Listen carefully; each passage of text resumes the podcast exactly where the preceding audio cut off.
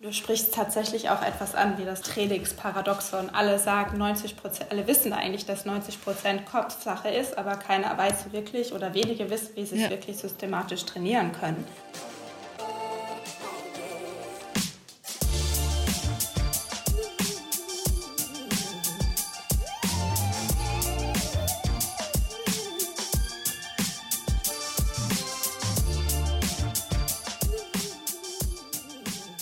Hallo und herzlich willkommen zum Achilles Running Podcast. Eileen hier aus dem Team Achilles. Habt ihr beim Laufen schon mal drauf geachtet, wie es euch geht? Also so richtig tief und richtig jeder einzelne Teil eures Körpers? Also wie fühlen sich die Füße an, wenn sie auftreten? Wie der Wind, der euch durch die Finger gleitet? Wie fühlt sich euer Atem an, wenn er so in die Nase reinströmt, so unten an den Nasenlöchern rein? Habt ihr schon mal drauf geachtet? Noch nie? Oder vielleicht doch schon mal? Man nennt das auf jeden Fall achtsames Laufen. Und da steckt halt noch ganz, ganz viel mehr dahinter. Ich spreche heute mit Hanna Tempelhagen. Sie ist, vereinfacht ausgedrückt, Achtsamkeitscoach fürs Laufen. Also sie bringt anderen das Mindful Running bei. Aber nicht nur das, sie ist selber auch sehr erfolgreiche Läuferin mit zwei deutschen Meistertiteln, unter anderem im Marathon. Wir reden über Hannas Werdegang heute, der auf der Aschebahn angefangen hat. Wir quatschen über Bodyscans und Atemtechniken und wie Hanna mit achtsamen Laufen es geschafft hat, beim Marathon die letzten zwei Kilometer, also die richtig anstrengenden letzten zwei Kilometer, zu ihren schnellsten zu machen. Viel Spaß beim Gespräch mit Hanna Tempelhagen. Hallo Hanna, schöne Grüße nach Hamburg. Ich freue mich, dass du dabei bist. Ja, hallo Eileen. Ja, ich freue mich auch, dass gut? Ich, ja, mir geht's gut und ähm, ich freue mich, dass ich heute dabei sein darf und äh, wir auf diese Art und Weise zusammenkommen. Ich finde es total cool, weil äh, da kann ich ja schon so ein bisschen spoilern. Du zwei Welten vereinst oder zusammenbringst, die ich persönlich bis vor kurzem nicht zusammengebracht hätte. Und zwar Achtsamkeit und das Laufen. So, und das ist so der, der erste kleine Spoiler, aber das packen wir jetzt erstmal zur Seite. Wir gehen nämlich jetzt zuallererst in deine Laufbiografie, weil du bist auch eine sehr leidenschaftliche, ambitionierte und auch erfolgreiche Läuferin. Und da ist natürlich immer so die allererste Frage, die ich fast einstelle, wann hat es bei dir angefangen? Ähm. und da lachst du erst was finde ich sehr gut. Ähm, ja, das erste M, das zweite M, das dritte. ähm, ja, das ist authentisch. Äh, angefangen, ähm, so ganz angefangen hat es tatsächlich, äh, tatsächlich mit meinem Vater, der Laufen, äh, ja auch ein passionierter Läufer ist, auch Leichtathlet, aber eher so die Mittelstrecke gemacht hat. Und der ist aber auch hobbymäßig, der ist irgendwie jeden Mittag gelaufen. Und ähm, ich wollte dann irgendwann mal mitlaufen und das äh, war ernüchternd. wann, wann und dann war das, war das so? so? Dann war es tatsächlich so, dass ich dann angefangen habe ähm, bei einer Kinderleichtathletik und dann kam aber so Laufen tatsächlich als ja raus auf, ähm, aufs Feld durch die Wiesen zu laufen, einfach so für mich als einen einerseits einen Ausgleich total ähm, und das andere ähm, ja, es hatte natürlich eine Auswirkung auf meine, ja, auf meine äh, Leistung in, äh, auf der Mittelstrecke, dadurch, dass ich halt angefangen habe, auch mal länger zu laufen. Wann ging das los? Also wenn du jetzt schon von Mittelstrecke sprichst, äh, warst du nicht fünf? Nein, also ich bin, glaube ich, so mit acht oder sowas, acht, neun, habe ich mal versucht, mhm. meinem Vater mitzulaufen und dann Kinderleichtathletik. Das war nicht immer so einfach, ich, weil Verein, ich bin in, zwischen Köln und Frankfurt aufgewachsen, ziemlich alles dörflich und äh, man braucht ein Auto, um von A nach B zu kommen. Ja, dann bin ich sozusagen mit zwölf, also nach Kinderleichtathletik, die ich so ein bisschen gemacht habe, weil, wie gesagt, immer fahren bin ich dann mit Übergang zum Gymnasium in den Leichtathletikverein halt regelmäßig in die Leistungsgruppe gegangen und dann ähm, erstmal so klassisch äh, äh, Sprint und Sprung. Also Sprint und Sprung war immer super. Und dann kam diese blöde Wurfdisziplin äh, und dann war es dann äh, vorbei mit dem Super. Und da habe ich dann auch schon die Spikes, ich beim Spikes geschmissen und mich ziemlich drüber geärgert. Also da kam erinnere ich mich schon noch drauf und äh, das hat mich schon ziemlich geärgert. So, und dann kam halt einfach, ähm, aber ich rede und rede und rede, ist egal, ne? Ja, bitte, nein. Ja, es ich hab, ist, ähm, vielleicht noch mal für einen oder anderen, bis vor kurzem, ich war ja nie im Leichtathletikverein und ich habe das, kenne das jetzt auch nur durch diverse Podcasts, die ich jetzt geführt habe oder Gespräche, die ich geführt habe. Man macht ja, wenn man im Leichtathletikverein ist, erstmal alles. Korrekt. Ne? Also man, man, das ist nicht erstmal so, dass man da hingeht als, als Kind oder so und sagt, okay, ich will jetzt erstmal nur laufen, sondern das heißt erstmal, du musst alles machen. Genau so war es, musst alles machen. und da hast du schon gemerkt, okay, also es ist alles, was er so, so mit Beinen zu tun hat, eher deins und das Werfen, das mit den Armen nicht so. Ja, also um es auf den Punkt zu prägen, ne? also 50 und 75 später, dann später noch die 100 plus der Weitsprung, da konnte ich mich eigentlich immer so, man macht ja meistens so Dreikampf und dann später mehr, äh, konnte ich mich eigentlich immer unter den ersten drei sehen. Ähm, und dann, äh, tschüss. Also da kam Wurf, in früher, ganz früher der Ball, dann äh, Kugel und ja, Speer kam ja dann eigentlich erst im Siebenkampf.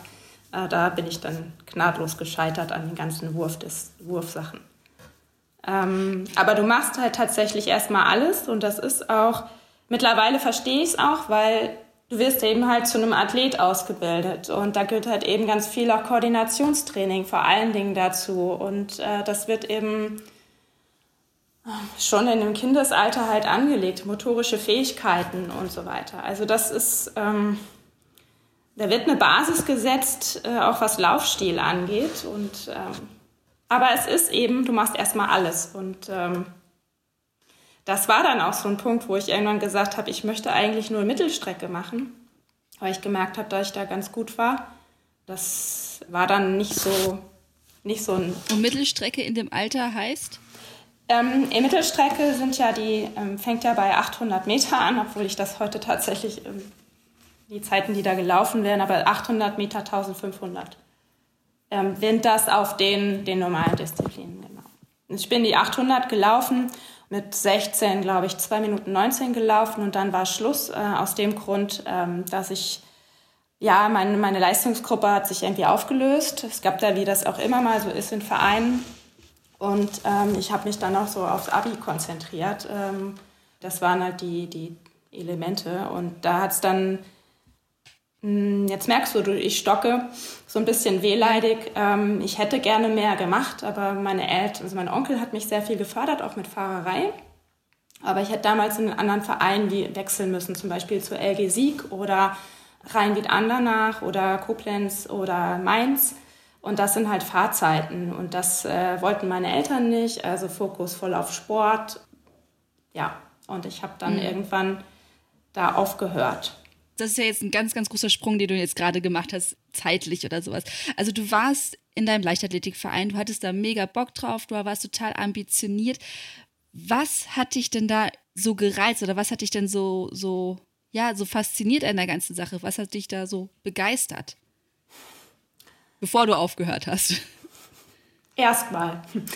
Also, was mich begeistert hat, war, also es gibt zwei Dinge. Das eine ist, gib mir eine Tatanbahn und ähm, ich habe ein, es war damals noch Asche, aber es war einfach so diese Rundbahn ähm, und äh, ich bin losgelaufen und das war wirklich schon als ganz kleines in der Grundschule, ähm, ich kann das gar nicht sagen, Bundesjugendspiele und das war irgendwie so cool. Ähm, da sind ja noch die Jungs und die Mädels zusammengelaufen und was mich da einfach so wirklich so fasziniert hat, war, ähm, nicht aufzugeben und irgendwie noch so, also nicht aufzugeben und wirklich, ja, da die Ziellinie zu überlaufen und auch mich da tatsächlich, also einerseits meine eigenen Fähigkeiten an die Grenzen zu gehen, aber schon auch den Battle. Ganz klar, dass das Battle im Sinne von tatsächlich in der Situation, ich wollte gewinnen. Das war wirklich so, ich wollte als Erste über die Linie. Was mich dabei einfach fasziniert hat, war so dieses Gefühl, oh, damals ja noch mit Turnschuhen. Ähm, so diese, dieser Absprung von, also den Boden berühren und dann wie so ein Gefühl von Fliegen. Fliegen und ähm, ja, und dann auch das am Ende, äh, äh, das Laktat zu spüren, das ist einfach nur, äh, du denkst, das geht gar nichts mehr, die Beine werden schwer und es fühlt sich im, im Hals einfach nur noch wie das Gefühl wie Blut an, also wie Eisengeschmack. Ähm, ja, und das ja. es ist einfach so. Und dann bin ich ja viel auch im Team gelaufen, also vor allen Dingen Bundesjugendspiele auch dann zusammen mit der Schulmannschaft gemacht und es ist einfach mega toll gewesen, auch zusammen für äh, das Weiterkommen so zu, zusammen ähm, zu kämpfen. Und dann auch andere anzufeuern, aber auch angefeuert zu werden. Und so das, das Gefühl, ja. Ich kann es gut nachvollziehen. Also es ist äh, tatsächlich dieses, beziehungsweise kann ich es jetzt nachvollziehen. Ich früher äh, in der Schulzeit fand genau das, was du gerade beschrieben hast, fürchterlich. Also diesen Blutgeschmack im Mund, dass man so lange husten musste danach, dass ja. die Beine schwer geworden sind. Die Aschebahn, also bei meiner Schule, die Aschebahn war eine Katastrophe. Da mhm. waren so richtig so Löcher mit drin. Immer schön, wenn du hingefallen bist und dir das ganze Bein aufgeschraubt hast an dieser Aschebahn und gefühlt irgendwie so jedes kleine Steinchen noch äh, rausziehen musstest. Ich fand's fürchterlich. Ja, also äh, fürchterlich fand ich eigentlich danach, die, wenn danach noch Unterricht war, also wenn du in der Schule den Sport hat. Also es war so, mein Leichtathletikverein war stark mit der Schule verbunden, weil die, Lehr die Sportlehrer den Verein geleitet haben sozusagen, die Trainer da auch okay. waren. Und war das ein Vorteil oder ein Nachteil? Ich meine, es gibt ja nicht nur Leichtathletik im Sportunterricht, sondern halt auch irgendwie äh, Volleyball und Tanz und weiß ich nicht was. Und wenn die dann so sind und sagen, ey, Hanna, ich weiß, du kannst super schnell laufen, aber hier, Volleyball, ne? also du kannst mal mir sagen, im Sommer waren es immer die Eins und im Winter war es dann immer äh, A2. Also ich hatte schon meine Probleme mit den anderen Sachen. Aber war das ein Vorteil, dass die Lehrer so nah, ich meine, so, so Vereinstrainer sind ja noch mal viel näher an einem dran als jetzt Lehrer an sich. Also also Vorteil war es sicherlich, dass äh, Vorteil war es sicherlich, dass sie schon wussten oder mich näher kannten und ähm, auch so wussten, wie sie mich motivieren können, auf jeden Fall. Mhm. Und auch so, ja, wie, vor allen Dingen, wie, man, wie sie mich von außen motivieren können. Also das ist, ich sage das ganz bewusst von außen, ne? intrinsische Motivation, aber auch von außen, auf jeden Fall. Ob das andere Vorteil, mh, mm, also ich sag mal so, ähm, es war so gesagt dann auch gesetzt, wer zu den Bundesjugendspielen mitfährt, für, äh, für die Quatsch, Jugend trainiert mitfährt, weil einfach die Leistungen bekannt waren, selbst wenn es in, irgendwie im Unterricht an einem Tag nicht gelaufen ist oder so. Ne? Also mhm. du erwischst mal ein Brett super und nächsten, beim anderen Mal eben nicht. Und genauso ist es halt auch, ähm, ich glaube, dass ich davon profitiert habe. Ähm, ja, und andererseits, ach, wenn du mich jetzt so fragst, meine Güte, das ist ja auch schon einige Jahre her. ja. Hat mich jetzt gerade nur mal interessiert. Ich finde es total spannend, weil die Frage hat mir noch nie jemand gestellt. Yes! High five an mich selber. Wie wichtig, also ich hatte es jetzt tatsächlich, ich hatte jetzt ein paar Leute ähm, schon im Podcast, die mir erzählt haben, eben von Jugend im Leichtathletik und sowas. Und die meisten, die ich im Gespräch hatte, haben gesagt, okay, ich habe voll den Fokus auf den Sport gelegt. Und du sagtest gerade irgendwann, es ging halt der Sport nicht mehr weiter und du hast dich aufs Abitur konzentriert. Wie war denn bei dir das Verhältnis von ähm, ja, Motivation für die Schule und Motivation für Sport? Ich würde sagen, beides sehr hoch. Okay. Ich sag mal so, ich habe damals auch die Motivation, also als ich dann irgendwann diesen, als ich das dann beendet habe, war einfach auch so, dass ich, ähm, ich war in einer bilingualen Klasse. Das heißt, ich habe äh, Französisch als erste Fremdsprache gehabt und hatte von dort aus an sowieso mehr Stunden als alle anderen, als die normalen Klassen oder die, mal, die normalen, ähm, ich sag mal, Kinder und Jugendliche. Und ähm, es war dann irgendwann so ein Zeitpunkt, dann auch noch diesen Leistungssport noch voll durchzuziehen, also dann permanent plus irgendwie bis mindestens 16 Uhr in der Schule, plus die Aufgaben und dieses und dann einfach auch, ähm, also ich hatte keine Eltern, die mich dahin getrimmt haben, ganz im Gegenteil. Also, ähm, da, obwohl mein Vater ja selber total sportlich ist und total ähm, alles Mögliche gemacht hat. Ähm, ich Vielleicht ist das ein Wunderpunkt, den du da gerade ansprichst. Äh, ja, ich, ich merke, du windest dich ein bisschen. Ne? Ich winde mich davor. Ja, es ist für mich mhm. eine Zeit, ähm, sie hat mir einfach wehgetan, weil ich gerne war. Ich wusste, dass da mehr war. Also wenn du wenn ich heute sehe, was möglich ist, wenn du eine bestimmte, auch eine bestimmte Förderer hast, also je nach, oder Förderin, also ja. äh, je nachdem, mit wem du zusammenarbeitest, da kommen wir zum Thema Coaching, also dazu. Ähm, das war niemand da, der sozusagen auch dann gesagt hat, hey, aus dem Talent lässt sich was machen. Also ich würde schon sagen, dass es, äh, ohne mich als überheblich zu bezeichnen, also mit so einer Zeit zu laufen, okay, es ist nicht auf die, es war nicht für die deutschen Junioren, das wäre glaube ich 2017 damals gewesen, aber ich habe in der Zeit auch, wenn ich überhaupt nie so ein spezifisches Training gemacht. Ich war zwar in einer Leistungsgruppe, aber ich habe nie spezifisch auf diese Distanz trainiert und ich habe ähm, da nebenbei Stabhochsprung und alles mitmachen müssen und ich meine, das mhm. machen andere auch, aber es war trotzdem kein spezifisches Vorbereitungstraining. Genauso die 800 Meter Läufe oder die waren eigentlich eher immer so ein, ein Abfallprodukt ein bisschen, muss ich dazu sagen, weil es kam immer, fast immer am Ende und ähm, Fokus lag auf den Mehrkämpfen und okay, da läufst du halt auch noch das andere mit. Es war nie ein Läufermeeting an der Stelle und mhm. das ist etwas, was ich, wo es vielleicht in eine Richtung gegangen ist, dass mir wo ich so schon ein bisschen drüber nachdenke und sage, ja, okay, es ist halt anders gelaufen und ich habe mich dann halt irgendwie nicht dafür entschieden. Und aus heutiger Sicht ähm, sage ich, es hatte etwas, weil wer weiß, ob ich heute dann noch so laufen könnte. Äh, ich habe letztens mit einer befreundeten Läuferin auch gesprochen, die eben den anderen Weg gegangen ist.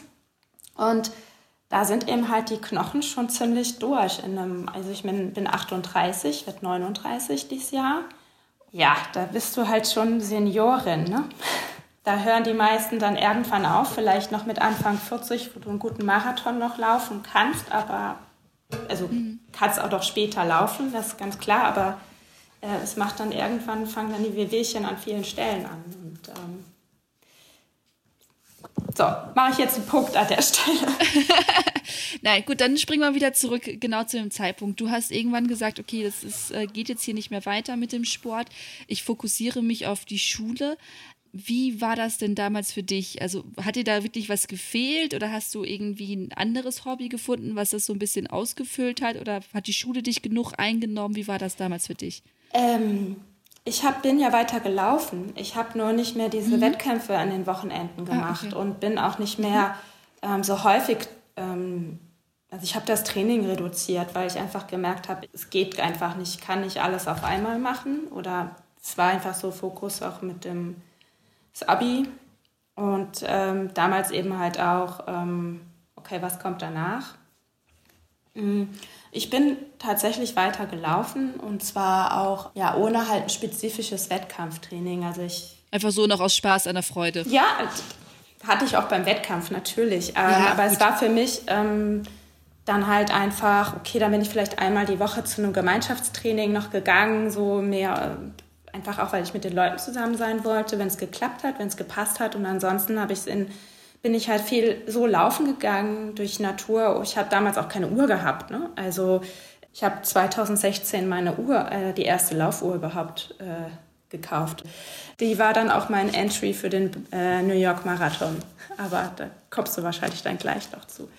Ich bin einfach gelaufen und das Laufen war für mich ähm, äh, Schule loslassen, mit mir in Verbund. Also wenn ich laufen gegangen bin, draußen so wirklich, äh, ich, wirklich Schuhe an, raus, Natur, äh, Wald, vor allem Waldwiesen und das auch fast bei jedem Wetter war es für mich tatsächlich auch, ja, ich sag mal, eine Möglichkeit oder es war mein Ventil, um Stress in der Schule loszuwerden, um auch Prüfungsdruck loszuwerden, um meine Eltern haben sich sehr viel gestritten. Ähm, also wenn ihr zuhört, äh, auch wenn meine Schwester zuhört, ist es okay. Also das wisst ihr alle. Ähm, bin ich halt laufen gegangen. Also das war für mich, ich bin meine Laufschuhe angezogen mhm. und bin einfach raus. Und ähm, ja, dann bin ich einfach gelaufen und ähm, habe dabei mh, mm, mich selbst ganz intensiv gespürt. Ähm, das wurde dann einfach auch so wirklich jeder Schritt, so dieses rhythmische Wahrnehmen, wie bewegt sich mein Körper, Natur hören, also auch mal stehen bleiben. Also ich erinnere mich halt auch schon an so Sommerläufe abends und ähm, durchs Feld und dann bin ich einfach zu Fuß nach Hause zurückgegangen, weil ich es einfach total schön fand, äh, einfach dann ähm, sehr intensiv einen Herzschlag zu spüren, sehr intensiv Grillen zirpen zu hören, äh, Sonnenuntergang und es war dann einfach so, ich bin losgelaufen und dann irgendwann stehen geblieben und habe einfach nur in diese Natur geschaut und ähm, es war einfach, oder es ist immer noch, wenn ich das mache, einfach ein ganz besonderer Moment. Traumhaft. Aber irgendwann, wie ging es dann weiter? Okay, du hast ein Abi gemacht und dann sagst du, okay, oder wann ging es wieder los mit dem ambitionierteren Laufen? Mhm. Also ich bin halt weiter regelmäßig gelaufen, auch um mhm. fit zu bleiben und auch, ich würde mal sagen, den doch erhöhlichen Zuckerkonsum äh, während der Uni-Phase dann irgendwie auszugleichen. ich weiß natürlich, ich erinnere mich auch noch an den Satz, ja, ja, you are sugar burner, also zum Thema Fettstoffwechsel und Zuckerstoffwechsel. Mhm. Ich bin weiter gelaufen und ich bin bis 2015 keinen 10-Kilometer-Lauf gelaufen. Ich habe kein, kein also, Wettkampf oder? Mhm. das war mein, genau, das war mein erster. Und zwar 2015 ähm, habe ich in der Zeit in Berlin gelebt, bis letzten mhm. Jahres ja immer auch noch. Ähm, und bin irgendwann, ich glaube, durch ich habe in Kreuzberg gewohnt und irgendwann kamen mir da so verrückte Läufer äh, entgegen mit so Fahnen und, äh, und irgendwie ziemlich lauter Musik und ich fand das irgendwie so, wow, cool, was machen die denn da? Und habe angefangen, äh, ich habe irgendwie dann nur noch ähm, so ein paar äh, Zeichen äh, mir merken können, irgendwas mit Boost und dann habe ich angefangen zu suchen. Ja, und dann bin ich ähm, auf Boost Berlin getroffen äh, die habe ich gefunden und aus denen sind ja dann 2016 im Frühjahr, also ich bin Ende der Boost Berlin Zeit, äh, auf die Adidas Runners gestoßen. Ja, das war so mein Wiedereinstieg und das waren die ersten Läufe dann gemeinsam in der Gruppe und das wurde dann halt auch regelmäßiger und dann gab es Tempotraining und das Lauf-ABC wieder und dann äh, ja, das war irgendwie cool. Und dann irgendwann mal wieder auf der Tatanbahn zu stehen und dann war so irgendwie, okay, äh, hier, was habe ich eigentlich jahrelang, äh, irgendwas hat, als ich da drauf stand, war dann so, äh, okay. So, also das war die Kombination und zur gleichen Zeit war es so, dass ich ähm, den Marathon, das war ein bisschen früh, also es war ähnlich, ich glaube, es war zur gleichen Zeit. Ich weiß nur, dass ich ähm, beim Marathon zugeschaut habe. Und das äh, war einfach so, wo ich dann gesagt habe, okay, nächstes Jahr, du brauchst, ich brauchte ein neues Ziel. Und mhm. dann war einfach so, boah, das will ich auch. Ich will auch das äh, durch Berlin laufen und so ein Marathon und ja, und damit war irgendwie so, dass ich mich angemeldet habe, dann irgendwann einen Startplatz bekommen habe und ähm, dann nahm das seinen Lauf.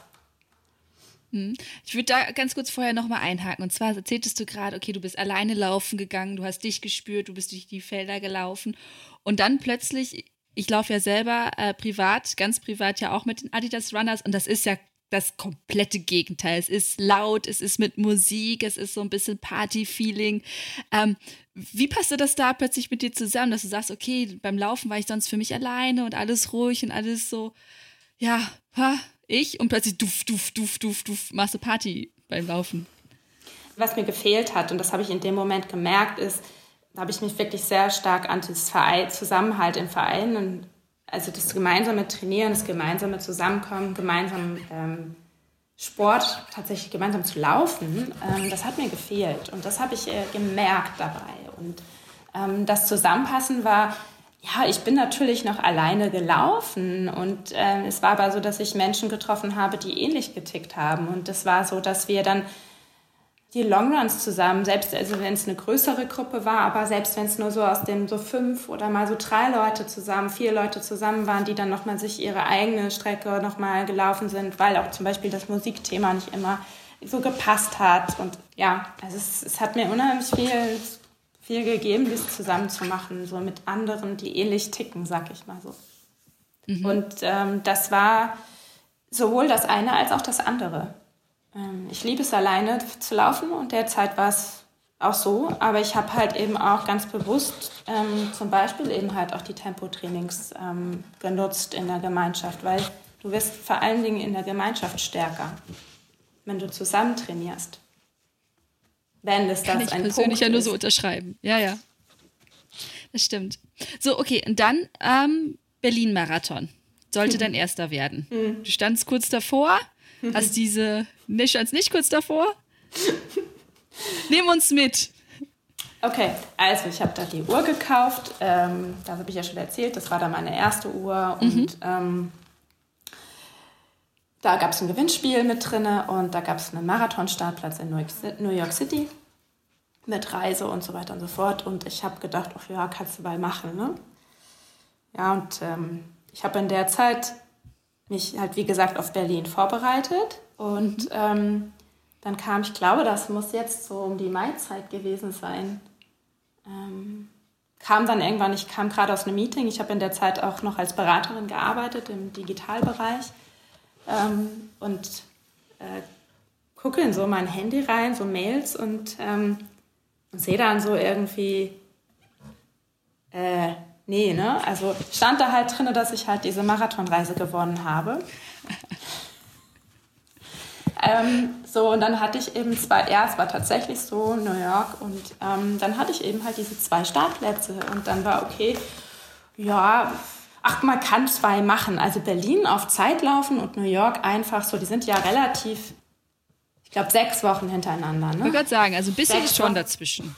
Ähm, und New York sowieso als äh, Sightseeing-Lauf zu machen. Und ähm, das war der Plan. Der hielt sehr lange, bis dann irgendwann im August ich in Düsseldorf, das weiß ich noch genau, weil ich in Düsseldorf in der Zeit ähm, einen der berühmten Longruns gemacht habe und irgendwann mein linker, meine linke Sehne am Fuß so wehgetan hat, dass ich nicht mehr auftreten konnte. Okay, also äh, Diagnose, Sehnenentzündung, äh, linke Fuß, ähm, also von der Plantarfaszie nach oben so über den Knöchel. Okay, ähm, 14 Tage Laufpause. Ähm, kann ich auch zu sagen, das war Diagnosen. Ähm, bin ja da in der Betreuung von Puri gewesen, auch alles. Ähm, und dann nachher mit Andreas. Äh, einige Zuhörer kennen das, das sind Coaches sozusagen und ähm, ähm, ärztliche Puri haben wir ja regelmäßig im Genau, Podcast. Ne? Das ist genau. ja unser, unser, fast unser eigen Haus, Hausorthopäde. Genau. Und er meinte so, ja, kriegen wir hin, ähm, sollte kein Problem sein. Und dann war einfach so, okay, Entscheidung irgendwann auch, Berlin oder New York. Okay, also obwohl du wusstest, was es ist, du zwei Wochen Laufpause gemacht hast, war irgendwann klar, es können nicht beide sein. Ja, es war irgendwann deswegen klar, weil als ich wieder einsteigen wollte, hat sich, wie so das ist, eine Dysbalance äh, ergeben und ich habe auf der rechten Seite einen Runner's Knee bekommen. Ach, scheiße. Ah, Ja, also ja. Äh, so war das halt und äh, so, so war es eben, dass ich äh, Berlin Marathon mir das äh, schöne rote Shirt geholt habe und dann eben am Cheering Point äh, gestanden habe und die anderen angefeuert habe. Und an dem Morgen gebe ich ganz ehrlich zu, ich habe bitterlich zu Hause geheult. Ich habe bitterlich zu Hause geweint, weil ich wollte unbedingt in Berlin meinen ersten Marathon laufen. Und ähm, aber so ist es eben. Und äh, ich sag mal so. Umso cooler, dass du noch zum Cheering Point gegangen bist und noch andere Leute angefeuert hast. Also das finde ich super. Also das ist auch nicht selbstverständlich. Und ich weiß ja auch, ich bin bis jetzt nur einen Marathon gelaufen, aber wie wichtig jeder einzelne Mensch an der Seitenlinie ist, der einem zujubelt, der einen anfeuert, der klatscht, der einen anlächelt oder einen zunickt, das bringt einem so viel. Und deswegen finde ich das cool, dass du das gemacht hast. Danke. Finde ich auch. Ich war. ähm, ja, dann ist es dann. Ähm, ich ich versuche so ein bisschen noch abzukürzen jetzt, aber ich bin dann tatsächlich in New York gelaufen und ähm, es war mein erster Marathon und alle sagen ja, New York ist natürlich schon nochmal was anderes, auch von der ähm, Strecke. Hat ja so ein paar Brücken, so ein paar. Äh, ist aber natürlich auch was anderes, was, hm, was anderes will ich nicht sagen, aber New York von der Stimmung ist einfach schon mega. Und ich habe ähm, dann kurzfristig auch noch erfahren, dass eine Freundin von mir mit ihrem Mann auch laufen. Und ähm, das war dann einfach auch total cool, weil wir dann auch zusammen an der Startlinie waren. Und ähm, der Plan war dann, eine ganze Zeit lang auch zusammen zu laufen, um unter 3,30 zu laufen. Ich habe mir es in der Zeit, das war eigentlich mein Ziel, so unter 3,30 war so Ziel für Berlin damals. Und ähm, ja, ich hatte ordentlich trainiert. Ich wusste, was ich konnte und hatte trotzdem in New York so die ersten Tage so ein bisschen, oh, ich war sehr vorsichtig, einfach aufgrund der Verletzungen. Und das war so ein bisschen, geht das oder geht das nicht? Und mhm. die Stimmung hat mich halt auch insgesamt ähm, total beflügelt und auch, ich habe dann einfach gesagt, okay, es lief bis ich schaue, was bei Kilometer 25, 25, 30, also nach dieser ersten Brücke, ähm, dieser großen Brücke passiert und das ging mir wunderbar. Und ich war da so in einem, in einem Flow drin und ich habe da noch den Kindern die Hände geklatscht und äh, die Arme hochgeworfen und ich bin irgendwie nur über diese Straße geflogen. Das wurde dann am Ende sehr, sehr ätzend, ähm, weil das geht ja zum Schluss nur noch so prozentual so Stückchen für Stückchen bergan und du siehst es eigentlich nicht, aber wenn du drüber läufst, dann ist das halt so ein flacher Anstieg, der irgendwie Richtung, ähm, das ist die Moment, ist das die Fifth Avenue? Ich bin mir gerade nicht mehr ganz sicher. Oder die Fifth. Das weiß ich gar nicht. Egal. Ähm, sie ist auf jeden Fall die Strecke zum Center Park aus dem Bronx hoch und dann biegst du ja in den Central Park ein und hast ja eh noch diese ganzen Aufs und Abs und dann am Ende nochmal. Und ja, es waren dann 3,28 und es war einfach nur mega Gefühl, da zu laufen. Die Leute, die einen zujubeln, überall die ganzen Bands. Also es war äh, einen besseren muss ich jetzt leider auch so sagen, was heißt leider, aber es war einfach ein gigantisches Erlebnis, diesen Marathon da zu laufen. Ja. Und, ähm, ja. und du warst angefixt? Ja, es war mein erster Marathon und ähm, ich war angefixt und jetzt muss ich dazu noch sagen, mh, mm, ich habe mich dann danach ganz klar entschieden, wieder im Verein zu trainieren, weil ich mir, mir wusste, okay, ich möchte nochmal gezielter trainieren. Und ähm, das wollte ich eigentlich schon vorher. Da hat es aber auch beruflich nicht so geklappt. Ich hatte schon vorher mit Tobi Singer Kontakt über die Runbase. Sie haben sich ja sozusagen auch dort immer die, ähm, äh, seine Lauftruppe sozusagen auch getroffen. Und dann hat das bei mir beruflich nicht immer geklappt. Und das habe ich dann äh, Ende 2016 habe ich das für mich ähm, möglich gemacht. Ich habe damals einen Cut in meinem Wandel in meinem Leben, im beruflichen Leben gemacht, in ersten, also einen. Und ähm, bin dann wieder ähm, eingetreten sozusagen, irgendwann ähm, Lauftraining dann gemacht. Mhm. Mit welchem Ziel?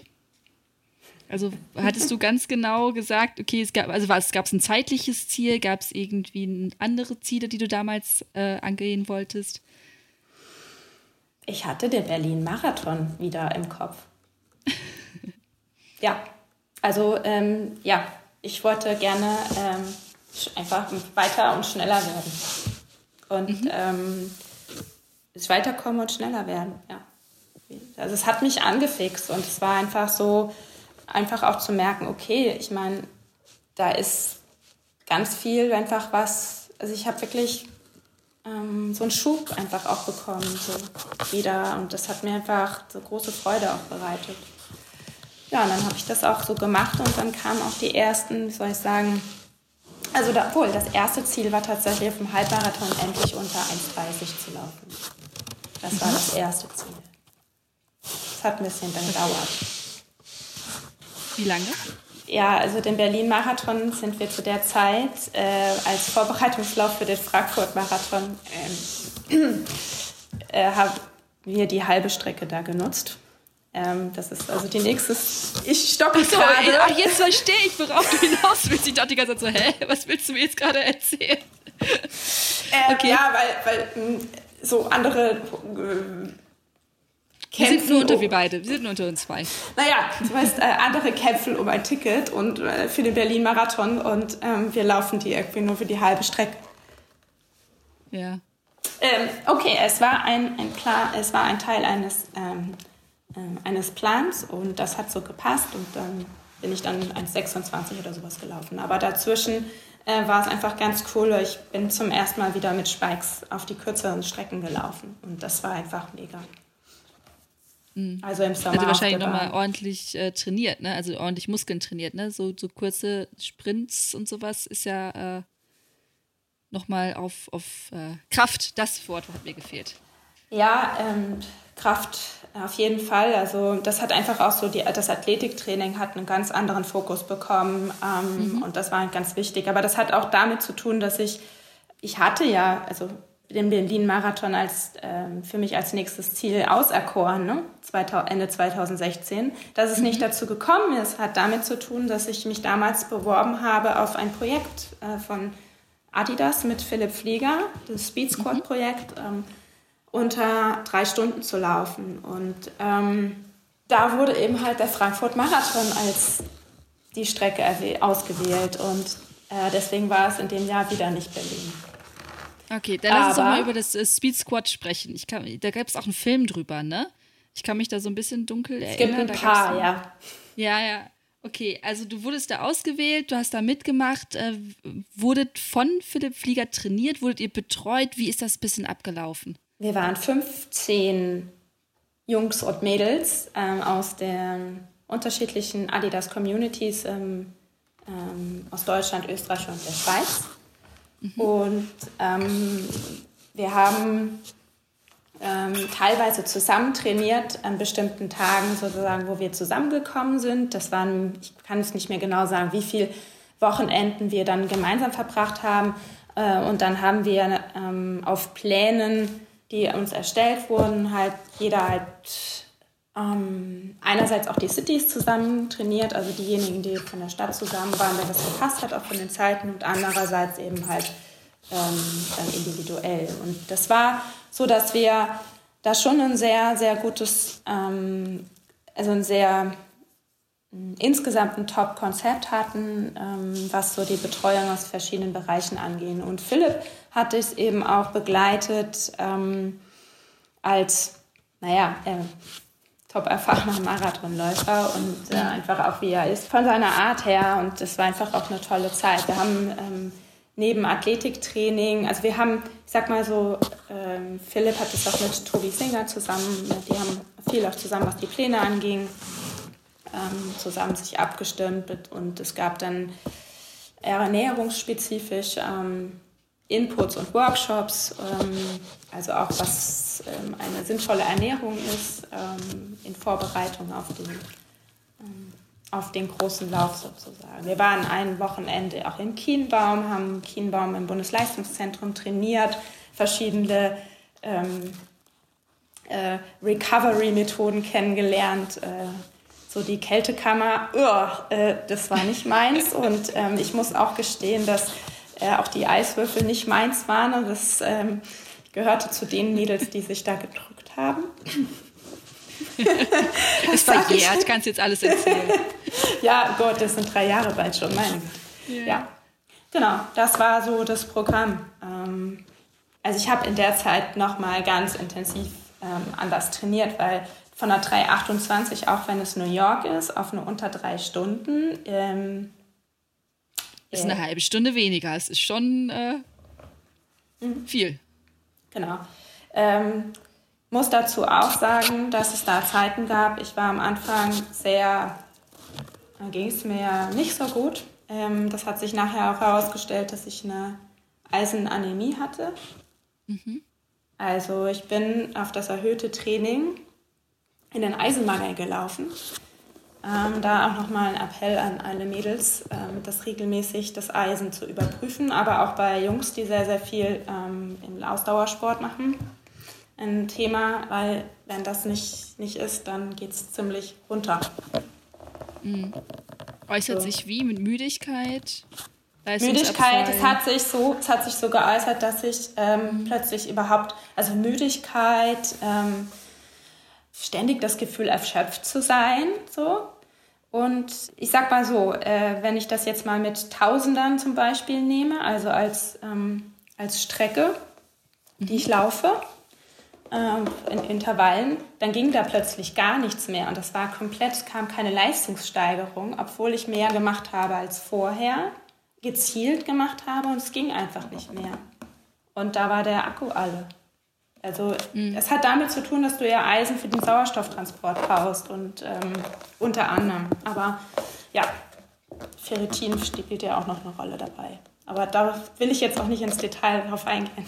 Nee, nee, nee, brauchen wir, brauchen wir auch gar nicht. Ich glaube, das Nur, ist so ein äh, spezielles Thema. Ähm, ja. Äh, das werden ist halt, wir nochmal mit Mediziner drüber sprechen, auf jeden Fall. Das hat sich aber dann trotzdem, ähm, konnte ich das bis Frankfurt dann hinbekommen. So, und dann standst du Frankfurt an der Startlinie hm. und ja. wusstest, okay, es soll unter drei Stunden werden. Was hast du dir wirklich vorgenommen? Also man hat ja meistens noch so ein anderes Ziel, oder? Es gab am Anfang, so habe ich tatsächlich selber während des Jahres nicht so ganz, habe ich gedacht, okay, eine 310, die kann ich sicher unter 310, das kann ich sicher laufen. Mhm. So, und das hat sich dann aber einfach wirklich ganz verfestigt auf eine, ähm, ich habe daran ganz gezielt auch gearbeitet, mental drauf gearbeitet. Und zum Beispiel habe ich ja nicht gesagt, es sind drei, obwohl es immer auch geschrieben wurde, sondern bei mir am Spiegel stand, ähm, ich habe die Bilder auch noch irgendwo, 259XX. Weil es einfach auch da an der Stelle schon was macht mit dem Kopf. Ob eine 3 davor steht oder eine 2 davor steht.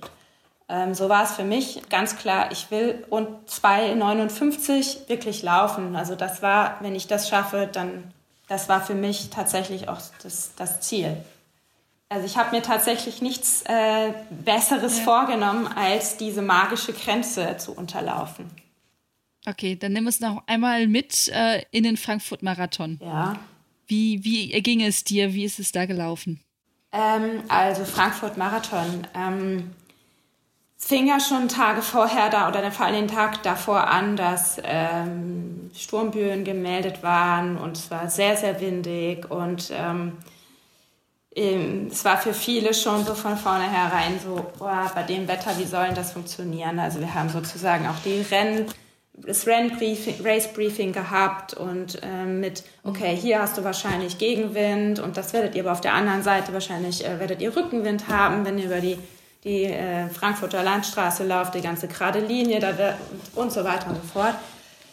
Ich bin, ja, okay, Wind und Wind. Ähm, ja, war halt so. Aber für mich war wirklich ganz klar, das ist der Tag und habe ich jetzt lange darauf hingearbeitet und ich schaffe das. Und ich laufe da und ähm, komme, was wolle. Wir waren dann an der Startlinie und das muss man dazu noch sagen, dass ich gleichzeitig, also es war so, ähm, wir hatten uns schon so, die, die unter drei Stunden so direkt unter drei laufen wollten, zusammen, die Mädel, äh, einige der Mädels und dann gab es halt noch so ein paar, die sowieso noch eine andere Zeit sich vorgenommen hatten. Wir standen nicht so gut positioniert, muss ich dazu sagen. Also dieser, das am Anfang äh, ist das ja doch immer sehr, sehr eng und ähm, sind da leider nicht ganz gut weggekommen. Und die ersten Kilometer waren richtig blöd, weil das ging irgendwie, ich muss dazu sagen, ähm, wir haben die Wolkenkratzer unterschätzt. Also Klar, ähm, jeder sagt dir eigentlich, die Uhr kannst du nicht als dein Maß nehmen bei den Läufen. Aber ähm, weil das GPS nicht funktioniert, also nimm die Zeit und guck die Kilometer, wenn du dann vorbeiläufst. Und es war einfach so, dass ähm, die ersten Kilometer schon komplett aus der Zeit waren, es mich aber nicht, ähm, nicht wirklich gestört hat oder mich nicht aus der Ruhe gebracht hat. Und ähm, weil es kam also, ich weiß noch ganz genau, hey, du darfst nicht auf die Uhr gucken, es ist äh, äh, hier am Wolkenkreis, also das ist alles hier falsch und äh, ihr seid viel zu langsam. Ne? Das kam auch von bef äh, befreundeten Adidas Runners aus Frankfurt, äh, die das in, in das so reingerufen haben. Ey, ihr wollt doch unter drei Stunden laufen, ihr müsst mal Gas geben. Und das war irgendwie nach Kilometer fünf und das war dann irgendwie so, ey, ja, komm. Beim Halbmarathon waren wir in der Zeit genau drinne. Da waren wir zu der Zeit, ich überlege gerade, wir waren beim Halbmarathon, wir haben, waren wir vier wir waren vier Mädels insgesamt. Carla haben wir schon irgendwo auf der Strecke verloren. Ähm, Carla, du nimmst mir das jetzt nicht übel, wenn ich das so sage. Dann waren Lena und Nicole noch und bei Kilometer 30 ähm, war ich dann nur noch mit Lena. Und Lena war dann irgendwann auch weg. Und dann war ich, also ich muss dazu sagen, äh, ich bin wir haben einen Pacer mit dabei gehabt.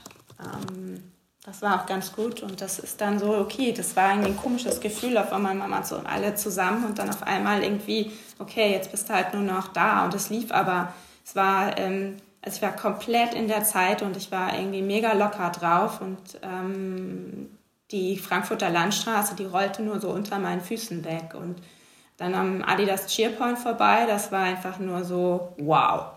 Ähm, war mega cool, einfach auch so die, diesen Ansporn, die Musik, die Leute und Du siehst an der Stelle ja auch schon das Ziel. Also du siehst die Festhalle. Das ist, das ist du bist erst bei Kilometer 738, ich glaube 37, und dann siehst du eigentlich schon das Ziel. Und das sind aber noch fünf Kilometer. Und da war für mich so tatsächlich in dem Moment so ganz klar, okay, Hanna, ich kann das wirklich schaffen. Also bis dahin war so, es hat sich so aufgebaut in dem, während des ganzen Rennens natürlich der Glaube und auch die, das Wissen, dass ich das schaffe. Aber so Realität, dass es wirklich möglich ist, war so da an dem Kilometer 37, jetzt sind es noch fünf Kilometer. Also das, das so. Ja, und dann kam allerdings irgendwie zwischen den Wolkenkratzern schon so der Punkt, ähm, wo auf einmal die Pace komplett einkrachte. Was heißt komplett einkrachte? Ähm, das, ich weiß gerade nicht mehr genau wie, aber ich habe einfach Geschwindigkeit mhm. verloren. Mhm. Und ähm, es wurde dann halt einfach langsamer und es kam so, Silvio, der mit mir damals mitgelaufen, der mit uns mitgelaufen ist, der sagte, Hanna, jetzt musst du aber Gas geben. Und ich hab, weiß noch, wie ich ihn angeschrien habe, ich kann aber nicht. Und das war so der Moment, als ich gemerkt habe, da kam meine Emotion hoch, ging auf einmal so, ähm, und das waren so die letzten zwei Kilometer, wo ich einfach so dachte, oder zweieinhalb, äh, wo ich da wirklich so gemerkt habe, wo innerlich so der Moment kam, okay, ist vorbei. Einerseits und andererseits war so, äh, wie viel sind das jetzt? Zwei Kilometer? Das sind fünf Runden im Stadion. Die läufst du doch sonst im Training auch. Wie kannst du denn jetzt so sagen, ey Quatsch, es ist nicht vorbei? Und dann auch so, jetzt bist du so lange gelaufen, um dann irgendwie so kurz irgendwie mit 301 über die Ziellinie lauf zu laufen. Und das waren wirklich Millisekunden, wo diese Gedanken in mir durch den Kopf gegangen sind. Und das war dann so, nee. Und es war dann einfach, was heißt nee, es war wie so ein, so ein Schalter, der sich umgelegt hat und ich bin nur noch gelaufen. Und ähm, bin nur noch gelaufen und das waren die zwei schnellsten Kilometer im ganzen Rennen. Und ich bin, wie sagen, dieses Umswitchen. Ich habe dann wirklich, wenn ich mal das so beschreibe, waren das ja sehr auch negative Gedanken von, es könnte nicht klappen, was ja noch nicht eingetreten ist, bis zu, boah, ist das anstrengend. Also Widerstand natürlich ist mit körperlicher, aber auch irgendwann mentaler ähm, Erschöpfung da.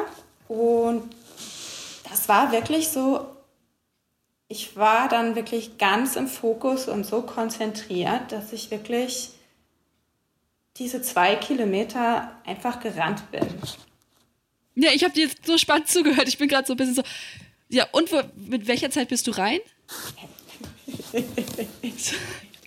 ich bin das wie so ein Krimi. Ich halte mich schon am Stuhl fest. Ähm, 2,59, 54.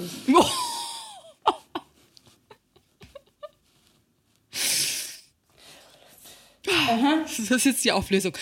Ich, ich kriege ein ganz rotes Gesicht, wie du siehst. Ich bin ganz echt so. Also da noch in die Festhalle reinzulaufen, so bei diesem ja. roten Teppich und äh, diese Lichter, die Cheerleader, die da sind. Was, ja, das war total, ähm, ja, ist so ein bisschen schade. Jetzt sage ich einen Punkt, der ein bisschen schade ist, oh Gott. Aber es ja. ist so, dass es kein so richtiges Foto davon gibt vom Reinlaufen, weil vorher ja alle gerade noch ein bisschen früher diese Drei-Stunden-Marke erreicht haben. Das heißt, da war so ein Pulk von Läufern, Mhm. Ähm, dass wir alle da immer weggeschoben wurden und so. Und ich habe dann immer nachgesucht, okay, wann gibt es dieses Bild da? Und das ist irgendwie so kaum zu finden. Und das ist so ein, ein wehleidiger Punkt, den ich so habe. Ähm, weil die Bühne halt alles war halt voll, ne? Mhm. Weil kurz vorher diese drei Stundenläufer alle eingetrudelt, Läuferinnen alle eingetrudelt sind. Mega cooles Erlebnis. Ähm, und das hat mir einfach auch so gezeigt, dass so viel möglich ist, was ich mir selber vorher nicht so wirklich vorstellen konnte. Und das war aber ein Entwicklungsprozess.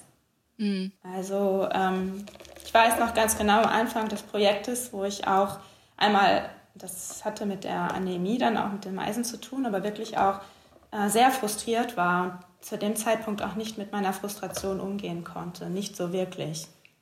Jetzt kommen wir zum Punkt, wie äh, wahrscheinlich ja, auch zu dem Genau, anderen. perfekte Überleitung. genau, weil äh, du bist ja nicht nur ambitionierte Läuferin, sondern verbindest das halt mit Achtsamkeit. Und äh, ich habe nachgeguckt, du bist MBSR-Trainerin. Erstmal mhm. MBSR, was ist das? Das klingt sehr merkwürdig. Mhm. Ähm, MBSR steht für Mindfulness-Based Stress Reduction. Auf Deutsch achtsamkeitsbasierte Stressreduktion. Das ist ein, ähm, ein Programm, nenne ich mal so, mhm. was schon Ende der, mh, hm, Ende der 70er Jahre entwickelt wurde, basierend eben auf Achtsamkeit, um mit Menschen oder Menschen ein, sag mal, erfüllteres oder sinnvolles Leben zu ermöglichen. Ähm, das heißt, okay, vielleicht müssen wir nochmal Achtsamkeit klären. Was ist mhm. Achtsamkeit? Genau. Also Achtsamkeit ist ja so ganz viel in aller Munde, aber äh, oder Mindful, Mindfulness und Achtsamkeit, so wie ich es und ähm, verstehe, beziehungsweise auch ähm, wie es im MBSR-Kontext vermittelt wird, ist letztendlich ist es eine, eine grundlegende menschliche Qualität, mit allen Sinnen und dem Vollbesitz der geistigen Fähigkeiten präsent zu sein. Voll und ganz bei etwas zu sein und sich von den äußeren Gegebenheiten nicht ablenken zu lassen oder davonreißen mhm. zu lassen. Da kommt das Wort auf, also es ist Aufmerksamkeit, bewusste Aufmerksamkeit von Moment zu Moment, akzeptierend, was und beobachtend, also beobachten und akzeptierend, was da ist an Körperempfindungen, Gedanken, Gefühlen und das nicht wertend, nicht beurteilend. Okay, also ich bin im Moment und ich nehme einfach alles auf, wie ich bin, was um mich herum ist. Kann man das so bezeichnen? So einfach? Achtsamkeit als Fähigkeit, auf eine bestimmte Art und Weise aufmerksam zu sein. Und zwar ganz bewusst wahrzunehmen, was in mir vorgeht, was aus mir, um mich herum vorgeht mhm. und das, was ich wahrnehme, nicht zu urteilen, nicht zu bewerten. Das klingt jetzt alles so ein bisschen. Es so klingt ein bisschen nach Räucherstäbchen und äh, wir nehmen uns mal alle mal in die Hand. nee, überhaupt nicht. Ähm, es wird sehr häufig, ja. um das zu vereinfachen, ähm, auch als Fokus und Konzentration, ähm, mhm. Konzentration er, damit erklärt. Ähm, okay. Oder Aufmerksamkeitstraining letztendlich. Mhm. Ähm, was ist aber, es ist eben nicht nur das.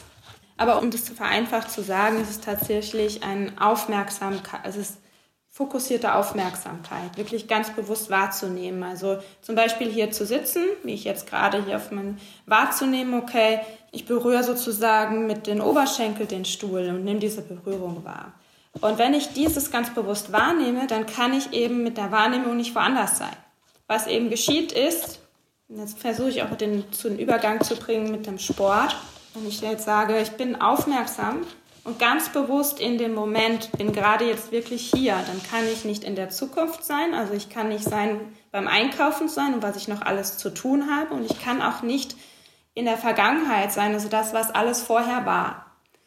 Wenn ich jetzt zum Beispiel das in Verbindung mit Sport und insbesondere ins Laufen bringe, ist so, wenn ich zum Beispiel zum Lau bin ich wirklich beim Laufen. Wenn ich jetzt zum Beispiel ein Training nehme, bin ich jetzt wirklich da ganz bewusst bei den Intervallen und jeder weiß, wenn ich irgendwie einen Tag hatte, der anstrengend war, dann beeinflusst das auch mein Training. Und sehr, sehr häufig bin ich dann auch gedanklich noch ganz woanders und gar nicht auf dem Platz oder auch gar nicht in den, wirklich im Lauf drinne, sondern da kommt plötzlich dieses blöde Meeting, was ich vorher habe, hatte. Und schwupp bin ich nicht mehr im Laufen. Mhm. Obwohl das ja manche genau dafür nutzen, ne? um halt nochmal über den Tag zu, zu reflektieren, um nochmal über die Sachen nachzudenken, um genau Sachen zu überdenken. Also dafür nutze ich teilweise auch das Laufen, mhm. dass ich einfach wirklich bewusst rausgehe, ähm, um halt jetzt nochmal irgendwie über Sachen nachzudenken und dann komme ich zurück und habe meistens dann schon bessere Entscheidungen getroffen, als mhm. die ich getroffen hätte, als wenn ich nur zu Hause gesessen hätte. Mhm. Ne? Ja, das heißt ja nicht, dass das nicht sein darf, dass das so ist. Es ist ähm, ähm, wenn ich das jetzt tatsächlich in Richtung jetzt zum Beispiel Performance-Steigerung, wirklich konzentrierte mhm. Schulung der Aufmerksamkeit, Fokus, wirklich da bewusst zu sein und mich dann auch wahrzunehmen, das, was ich jetzt gerade in Frankfurt beschrieben habe, wahrzunehmen, wenn zum Beispiel sag mal, störende Gedanken auftauchen oder ähm, muss es ja auch erstmal als störende Gedanken bezeichnen. Wahrzunehmen, dass etwas mich aus dem Moment rausbringt. Vielleicht kannst du auch mal beobachten, selbst wenn du dich gedanklich beschäftigst, bist du ja damit drin entwickelt. Also ich mache das auch, ich habe das auch so, ich laufe nicht immer so, dass ich komplett das wahrnehme, aber ich merke den Unterschied, wenn ich wirklich im Laufen bin. Wie ist meine Haltung?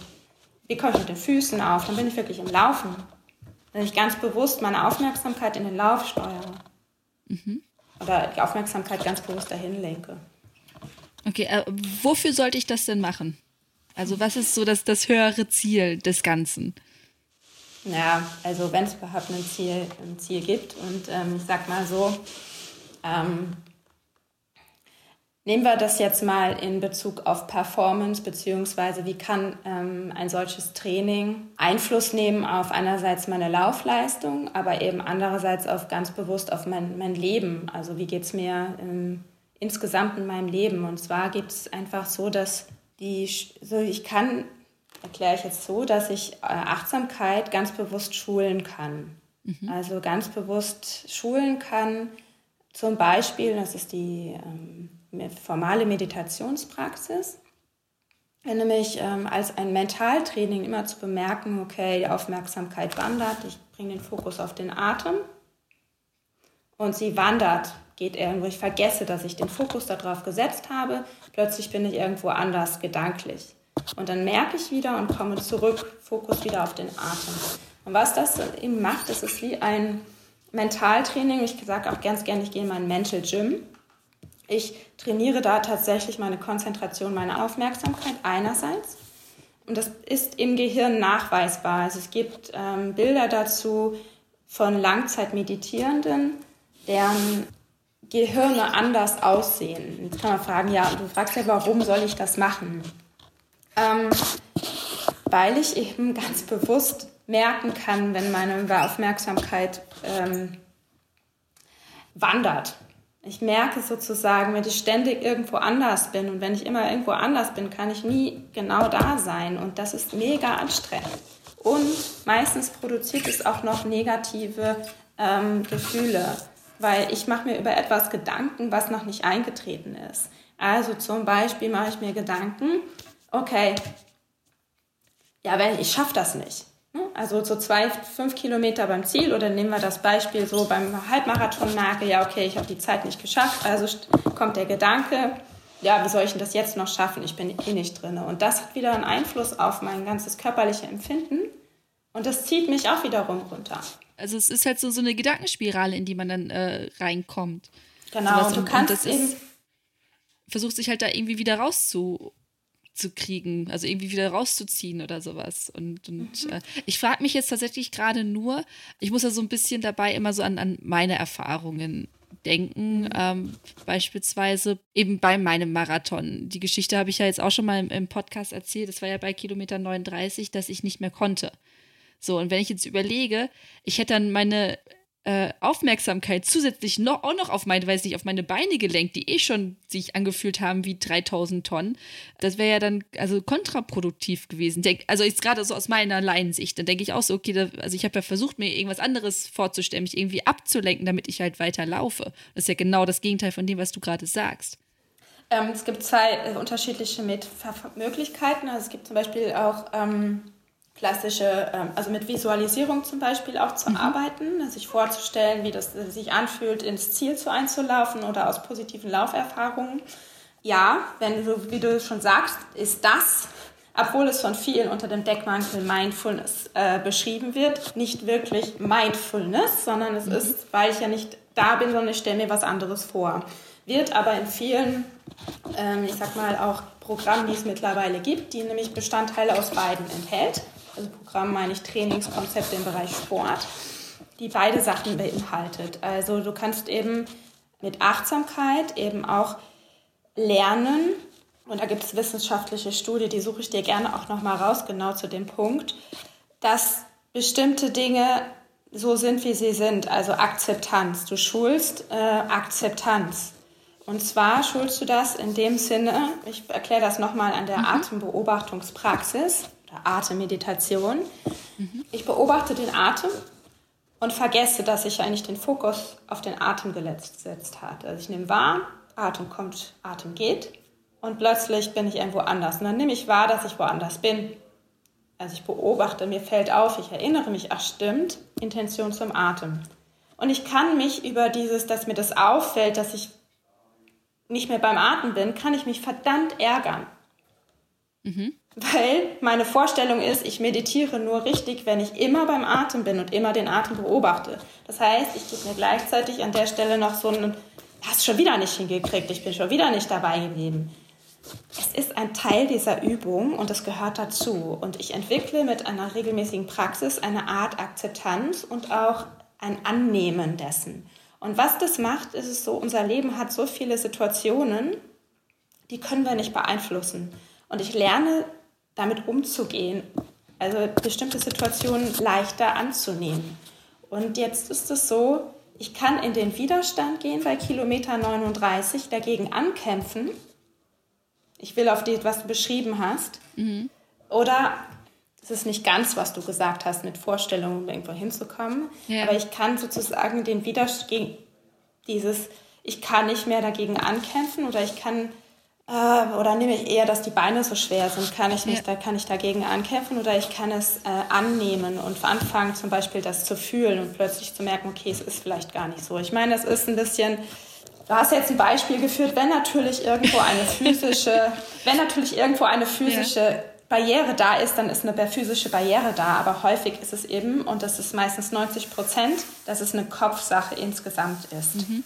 Wenn der Körper ein Training vollzogen hat, ähm, um so eine Distanz zu laufen, auch in einer bestimmten Zeit, gut, es kann immer mal wieder was eintreten, das ist meistens so, aber es ist eben insgesamt tatsächlich auch so der Kopf, der auch den Körper steuert. Und wie, wie kraftvoll ist das Gehirn und kann sich sozusagen auch, wenn es weniger ähm, ich sage jetzt einfach mal, weniger äh, Energie bekommt, weil das ist ja auch an irgendeinem Zeitpunkt so, mhm. wie kannst du damit umgehen und auch, ähm, genau.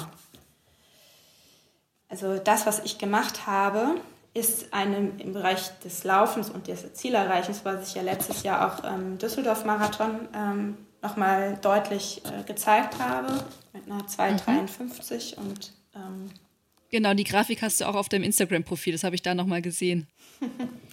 ähm, ja. ging es nochmal zum Schluss hoch. Ähm, das ist eine Mischung aus also unterschiedlichen Praxisanteilen und da ist Achtsamkeit oder die Mindfulness-Praxis ein Teil, der eben meine Konzentration und Fokus schult, also bewusste Aufmerksamkeitssteuerung. Ähm, dann habe ich den anderen Part ähm, Akzeptanz. Dann gehören aber da noch so, also ich habe zwei Bausteine. Bausteine. Das eine ist ähm, ähm, Aufmerksamkeit und Akzeptanzschulung. Dazu kommen verschiedene äh, andere Elemente, die, ich sag mal, das sind also Bausteine, die performance unterstützend sind. Also ich schule die Konzentration, ich schule das Loslassen, ähm, Rhythmus und ähm, Harmonie. Ähm, mhm. Rhythmus, Gefühl ähm, und auch ein Schulen von ähm, äußeren Ankern zu setzen. Das meine ich, wie kann ich die Praxis tatsächlich ins Training einbauen? Heißt zum Beispiel, welche Laufstrecke habe, immer äh, bei jedem Baum erinnere ich mich wieder daran, ah, okay, in den bewussten Moment zu kommen, weil es sind so wie, wie so kleine Mikropunkte oder Mikrohits, mhm. die dir sozusagen von außen nochmal, ah, okay, ähm, komm wieder in den Moment, also nimm wieder die Füße wahr oder dass du ganz bewusst von außen einen Anker sozusagen auch bekommst. Und du hast den Element auch von Dankbarkeit, die ich in, also in meine Praxis einbaue, aber auch in die Programme einbaue. Und dann mhm. ist es so, dass diese Elemente einerseits die wirklich die bewusste Aufmerksamkeit oder fokussierte Aufmerksamkeit fördern und die Emotionssteuerung, also Aufmerksamkeitssteuerung und äh, Emotionssteuerung äh, oder Regulation unterstützen. Und beide Elemente brauchst du als Sportler, weil du musst irgendwie, wo ist deine Aufmerksamkeit? Bist du jetzt wirklich auf dem Platz oder bist du jetzt wirklich im Rennen? Nimmst du das wirklich wahr oder bist du ganz woanders? Ähm, das kannst du ausprobieren. weil du wirst merken, dass es äh, etwas anderes, ganz bewusst kontrolliert auf dem Tempo zu laufen, ganz aufmerksam zu sein. Ich sehe Fragezeichen in deinem Gesicht. Nein, nein, ich finde das total spannend, weil ich versuche, ich überlege die ganze Zeit, ich hätte sich jetzt erstmal aussprechen lassen, aber ich frage mich die ganze Zeit, okay, ich stehe jetzt auf dem Platz und ich denke mhm. so, okay, ich habe jetzt schon häufiger mal von diesem Mentaltraining gehört, von diesem Achtsamkeit. Ich stehe jetzt da oder ich stehe auf der Straße und denke so, okay, ich möchte das jetzt irgendwie machen. Und das ist halt dieses ganz häufig, dieses, okay, ich möchte es machen, aber wie? Wo fange ich an? Was, was mache ich da jetzt? So, was ist so das Erste, was ich machen kann, um da halt irgendwie so einen Schritt hinzukriegen? Du sprichst tatsächlich auch etwas an, wie das, Tra das Trainingsparadoxon. Alle sagen 90 Prozent, alle wissen eigentlich, dass 90 Prozent Kopfsache ist, aber keiner weiß wirklich oder wenige wissen, wie sie es ja. wirklich systematisch trainieren können.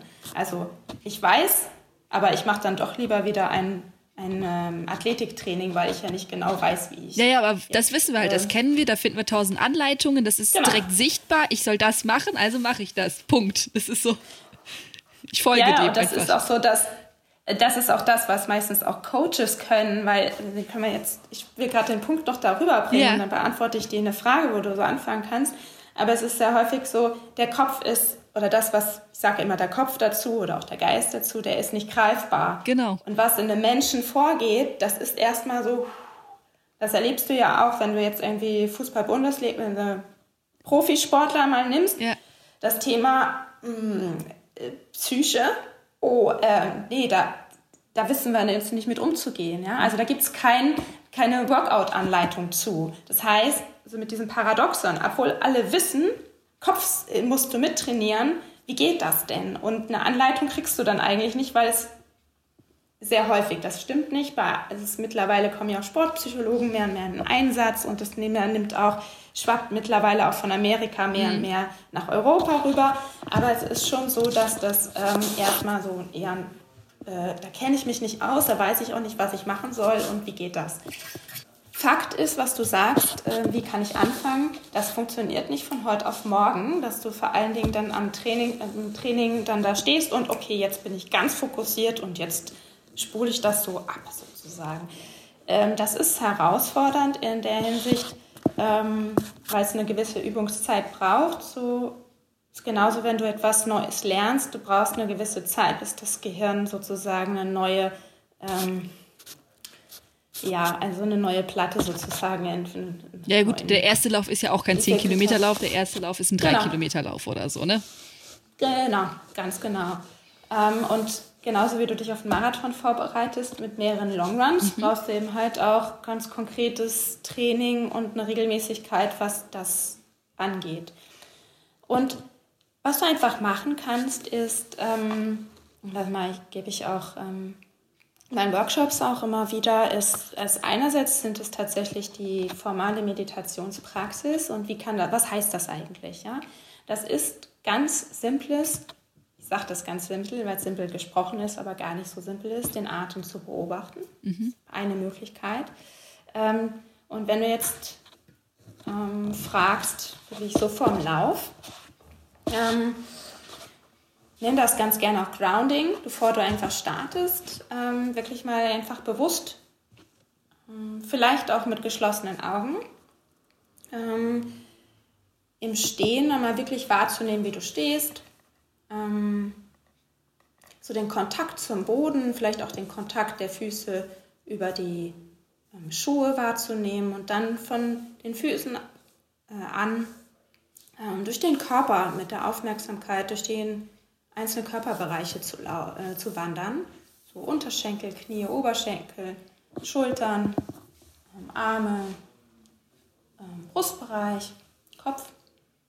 Um dann wirklich einmal so diese erstmal den, eine Wahrnehmung in den Körper zu bekommen. Das, hat, das ist tatsächlich, ich nehme den Körper wahr, wie er da gerade steht. Das mhm. kannst du auch im Sitzen machen, aber als Läufer ist es so, bewusste, okay, ich bringe bewusste Aufmerksamkeit in den Körper. Dann kann ich mir als nächstes ähm, sogar fragen, okay, wie fühlt sich der Körper denn an? Wie fühlt sich denn gerade mein Nacken, mein Schulterbereich an? Oh, ist da, was spüre ich da gerade? Und wie geht es mir? Also ich kann mich tatsächlich auch fragen, so, wie fühlt sich das jetzt an? Also wenn ich zum Beispiel morgens ähm, oder nehmen wir das, das abends laufen, morgens geht es ganz gleich, aber sehr häufig halt abends, okay, wie war so der Tag, wie fühlt es mir gerade, wie geht es im Körper? Das einfach nur mal reinzufühlen. Und dann die Aufmerksamkeit, also beobachten, was kommt, und dann die Aufmerksamkeit ganz bewusst auf den Atem zu lenken. Das hört sich jetzt gerade alles sehr komplex an, das geht in mini kleinen Schritten. Mhm. Ähm, nee. Überleg gerade, eine Anleitung dafür aus dem Stegreif jetzt zu machen. Das mache ich ja normalerweise, aber. Ähm, hm, nee, ich verstehe das total. Also ich kenne das als, als Bodyscan, oder?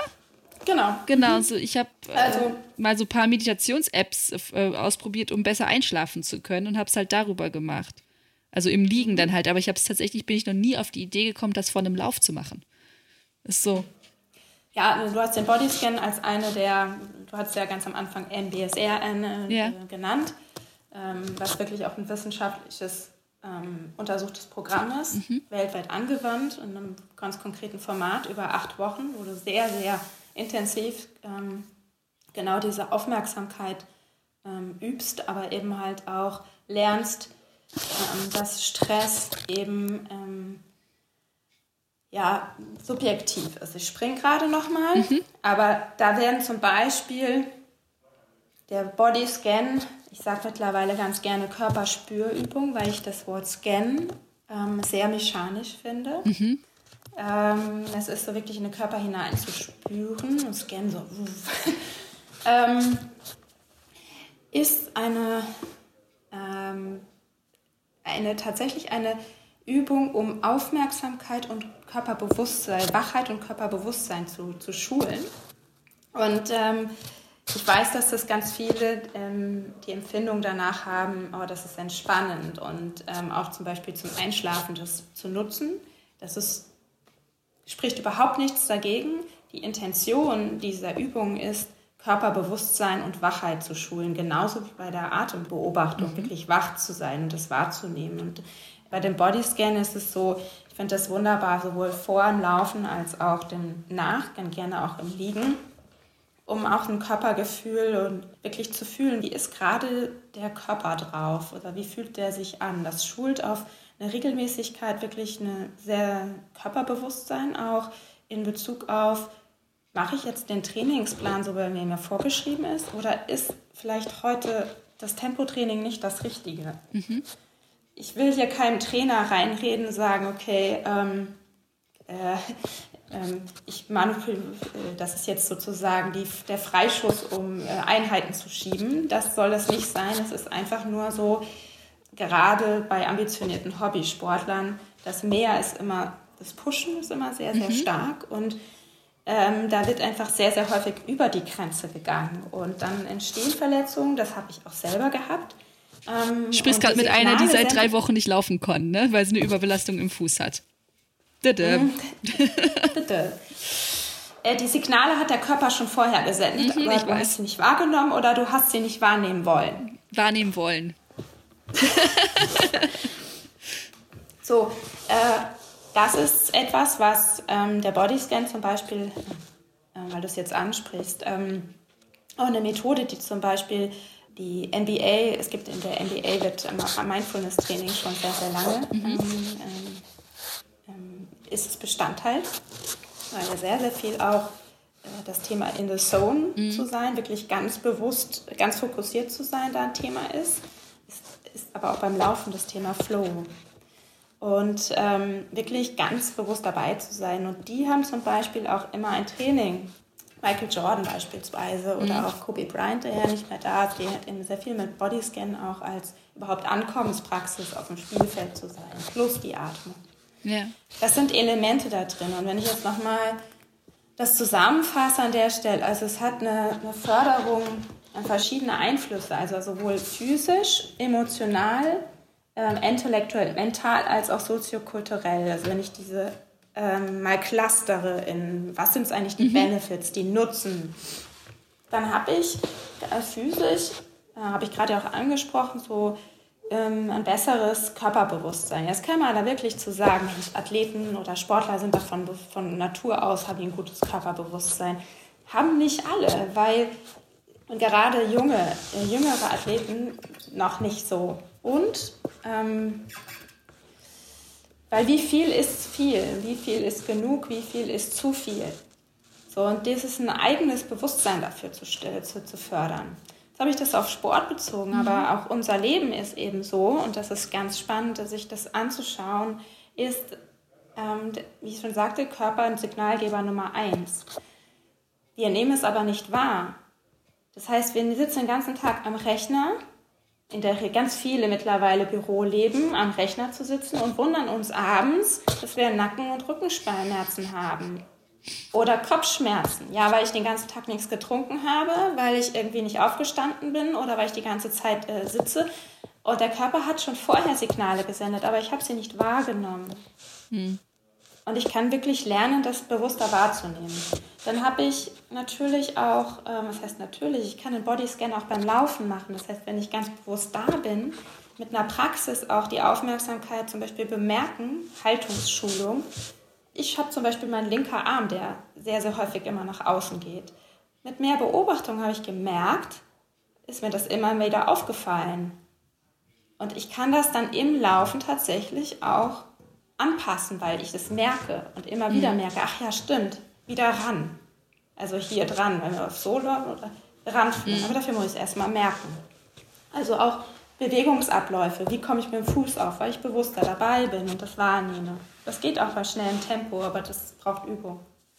Ähm, sage ich. Das ist meine Erfahrung. Mhm. Ähm, es hat Einflüsse auf, ich äh, Einflüsse halt auch, ähm, klar, Verletzungsprophylaxe und auch Entzündungen. Ähm, es gibt auch Untersuchungen dazu, da sage ich eher entzündungshemmend die Übungen, weil sie eben halt auch einen Entspannungsfaktor drin haben. Ja klar, Stressreduktion. Stressreduktion, so mhm. genau. Mhm. Äh, chronischer Stress fördert natürlich Entzündungen. Ja. Also da gibt es wirklich eine Menge Studien und ich sagte dir, ich gebe dir ein paar, weil das finde mhm. ich ganz gut, je nachdem, was geschrieben wird, einfach auch zu, dazu zu nennen, um da auch nochmal ähm, zu das untermauern, dass es, hier ja, nicht, dass es hier nicht um ähm, esoterisches hier so geht, sondern dass es wirklich äh, Wissenschaft, ja, ich sage das ganz, ähm, ganz krass, ja. weil ich bin jetzt schon wieder angesprochen worden, weil ich das mit einer, mit einer jetzigen Laufgruppe auch mache, im Laufverein mhm. und kam dann auch von einem Trainer, der dann meinte so, ja, du kannst alles machen, solange das jetzt nicht aber esoterisch ist, ne? Also kein, so kein, komm, ich so, keine Sorge, die Räucherstäbchen habe ich schon ausgemacht. ähm, nein, deswegen hat einen wissenschaftlichen Hintergrund und mhm. emotional, ähm, also ich kann auch meine Motivation ähm, mal beeinflussen dadurch. Mhm. Oder ich nehme ja so ein paar Punkte, Umgang mit ja. Wettkampfangst so als Emotionsregulierung oder eben halt auch ein höheres Selbstwertgefühl. Also ich werde mir mehr mir selber meiner Fähigkeiten bewusst, auch weil ich ähm, durch dieses bewusste Üben auch mehr, sag mal, mehr Klarheit finde, mehr bessere mhm. Entscheidungen für mich treffen kann. Mit der Zeit eben halt auch unterstützt das Selbstwertgefühl auch. Und das ist auch etwas, was wiederum ähm, auch das Laufen fördert natürlich nicht nur das Laufen, aber sondern das gesamte Leben. Also ich verbinde jetzt gerade und mache so ein paar Beispiele auch, was es im Sport eben bedeutet. Ja, mehr Ruhe und Gelassenheit. Also ich bin total inzwischen, ja, also ich weiß vor Düsseldorf, ähm, vor dem Start, ich war sehr, sehr gelassen. Ähm, ich hatte da, gab da ein, einige Situationen, die irgendwie drumherum nicht so toll waren. Ähm, ich habe mich da aber nicht aus der Ruhe bringen lassen mhm. und ich hätte das tun können. Also ich hätte da mit dem Vorfeld schon über bestimmte Situationen ähm, aufregen können. Das habe ich aber nicht gemacht. Ich habe jetzt mental vielleicht nochmal Flow, ähm, also Flow als von Michalski ähm, auch äh, klassifiziert sozusagen oder auch beschrieben. Achtsamkeitsübungen unterstützen und fördern Flow-Erlebnisse. Mhm. Dadurch, dass du ja einerseits diese Konzentrationsschulungs, den Inhalt, äh, die Konzentration und Fokusschulung hast, kannst du halt auch diese bewusste, ja, ich sag mal, mehr Flow-Erlebnisse oder leichter Flow-Erlebnisse erzeugen. Ich merke schon, ich glaube, wir müssen mal einen zweiten Podcast dazu machen, wo du uns eine genaue Anleitung, Schritt-für-Schritt-Anleitung gibst dadurch. Ich finde das super spannend und es ist halt, was du schon sagtest, deswegen, es etabliert sich hier gerade immer mehr und äh, immer mehr merken, okay, der Marathon oder lange Läufe, muss ja nicht immer gleich der Marathon mhm. sein oder Halbmarathon oder zehn Kilometer oder sowas, werden halt viel im Kopf gewonnen. Und das ist eine Sache, die ich absolut unterschreiben kann. Und du hast uns jetzt gefühlt so ein bisschen so einen wilden Ritter durchgegeben. Du hast uns, wir haben jetzt ganz viele Sachen angesprochen. Lass uns sehr gerne nochmal einen zweiten Podcast dazu machen, wo wir das vielleicht nochmal alles aufdröseln. Und äh, wir verlinken auf jeden Fall deine Webseite, weil man kann einen Kurs bei dir machen über mehrere Wochen, wo du erst nochmal alles einem ganz genau beibringst. Ganz zum Schluss hätte ich jetzt ganz gerne nochmal so ganz knapp, kurz, knapp dein Plädoyer, warum wir mehr Achtsamkeit in unser Laufen bringen sollen. Ich weiß, es ist schwierig. Weil damit einfach ähm, das Laufen noch schöner wird. Punkt. Ausrufezeichen finde ich ganz toll. Hanna, wirklich vielen, vielen Dank. Also du hast mir zumindest ganz, ganz viel schon mitgegeben und äh, diesen Bodyscan oder Körper hineinspür, Körperspürübung, Bodyscan, ja. Genau, äh, wie du sie nennst. Ich werde sie auf jeden Fall ausprobieren, sobald ich wieder laufen kann. Und alle anderen, die äh, den Podcast jetzt vielleicht beim Laufen gehört haben, weil das wird ja tatsächlich häufig gemacht, macht das. Wenn ihr gleich fertig seid, bleibt mal kurz stehen, guckt mal, wie eure Füße sich anfühlen, eure Waden, eure Oberschenkel, der Rücken, der Kopf, die Arme, die Finger. Und Hanna, wir hören uns auf jeden Fall nochmal. Das äh, werden wir nochmal ein bisschen äh, tiefer hineingehen. Super, super gerne. ähm, super gerne auch nochmal wirklich so, wie kann so ein Training aussehen genau. zum Beispiel.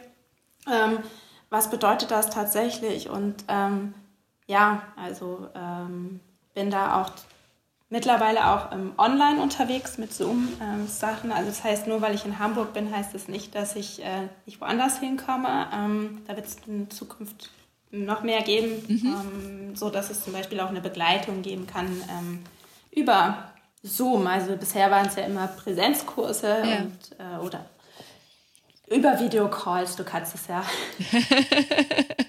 über einen Videocall-Dienst äh, deiner Wahl. Nein. Genau. Machen wir jetzt ja auch. Wir und sprechen miteinander und dabei liegen ein paar hundert Kilometer zwischen uns. Äh, das ist ja, genau. ja heutzutage alles möglich. Super. Hanna, vielen, vielen Dank. Ich danke dir. Und äh, dann, ja. Ähm, ja, wir hören uns auf jeden Fall. Ich verlinke alle Sachen in den Show Notes und äh, dir schöne Grüße. Ich danke dir. Ähm, Grüße nach Berlin. Das war das Gespräch mit Hannah Tempelhagen über sie und das Mindful Running. Ihr werdet Hannah bestimmt noch mal hören. Wir sind ja thematisch überhaupt nicht bis zum Ende gekommen. Aber wenn ihr mal Wünsche habt oder Anregungen zu unserem Podcast, schreibt uns gerne an redaktion.achilles-running.de. Ansonsten gebt uns gerne fünf Sterne und eine liebe Bewertung bei iTunes. Äh, so unterstützt ihr diesen Podcast und unsere Arbeit total. Ich wünsche euch eine tolle Woche, passt auf euch auf und keep on running. Ciao!